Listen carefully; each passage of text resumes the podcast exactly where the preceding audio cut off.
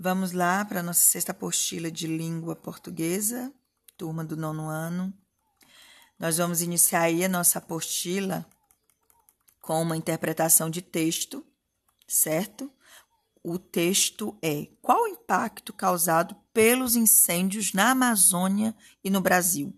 Então, leia com bastante atenção o texto e responda as questões de 1 a 7, tá bom?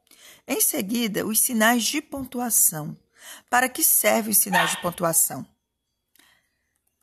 Então, vocês irão ler cada um desses sinais. Temos a vírgula, o ponto final, o ponto de interrogação, ponto de exclamação, certo?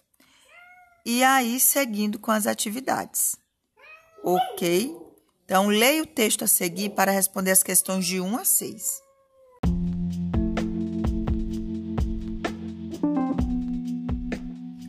Olá, turma do nono ano.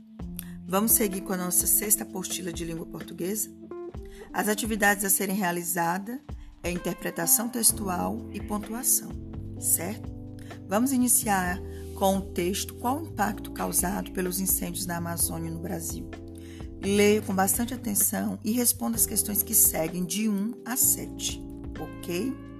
Em seguida, quais é, Vamos ver sobre os sinais de pontuação. Pra, para que servem os sinais de pontuação? No geral, para representar pausas na fala, nos casos do ponto, vírgula e ponto e vírgula, ou entonações, nos casos do ponto de exclamação e de interrogação, por exemplo. Além de pausa na fala e entonação da voz, os sinais de pontuação reproduzem na escrita nossas emoções, intenções e anseios ok? A vírgula, olha só, a vírgula ela é usada em determinadas situações e usada incorretamente pode é, causar algo muito desagradável. Então você tem que saber usar a bendita vírgula, ok? Primeiro, a vírgula ela serve para separar termos que possuem mesma função sintática na oração. O menino berrou, vírgula, chorou, vírgula, esperneou e, vírgula, enfim, vírgula, dormiu. Então você, ó, berrou é um verbo, chorou é um verbo, esperneou, né? Dormir é um verbo. Então aí foi separado por vírgulas. Todos esses verbos foram separados por vírgula. Então nessa oração aí separa-se os verbos, tá? A vírgula também serve para isolar o vocativo. Então, minha cara, não há mais o que se dizer. Minha cara é o vocativo, ou seja, é chamando sua atenção em determinada situação. O vocativo pode ser um nome, certo? Nesse caso dessa frase, foi minha cara, né? É uma forma de se dizer. Então, né? Minha querida, é como se fosse dessa forma, né? Então, minha querida, minha senhora, certo? Então, chamou sua atenção para determinada situação. Por isso, chamamos de vocativo. E esse vocativo precisa ser separado por vírgula. Ok? A vírgula também serve para isolar o aposto. O aposto é uma explicação. É uma explicação dentro da, da frase de determinada situação, determinada coisa que você queira explicar, certo? Por exemplo, o João, ex-integrante da comissão, veio assistir a reunião. Quem é o João?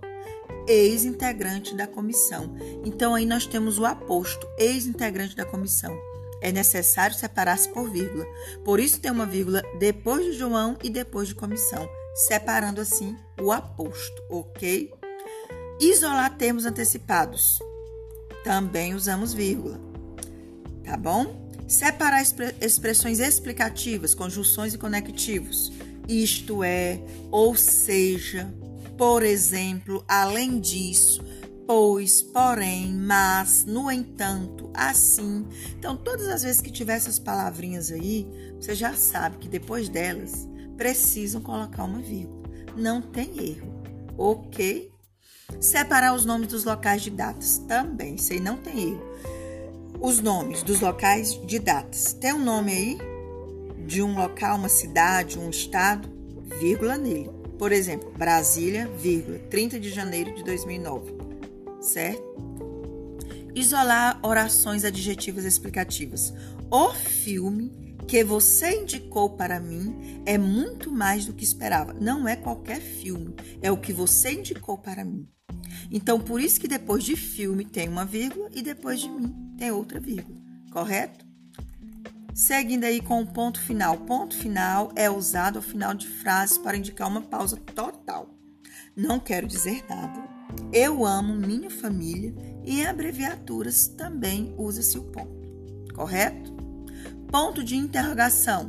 O ponto de interrogação é usado para formular perguntas diretas. Você quer ir conosco ao cinema? Desejam participar da festa de confraternização?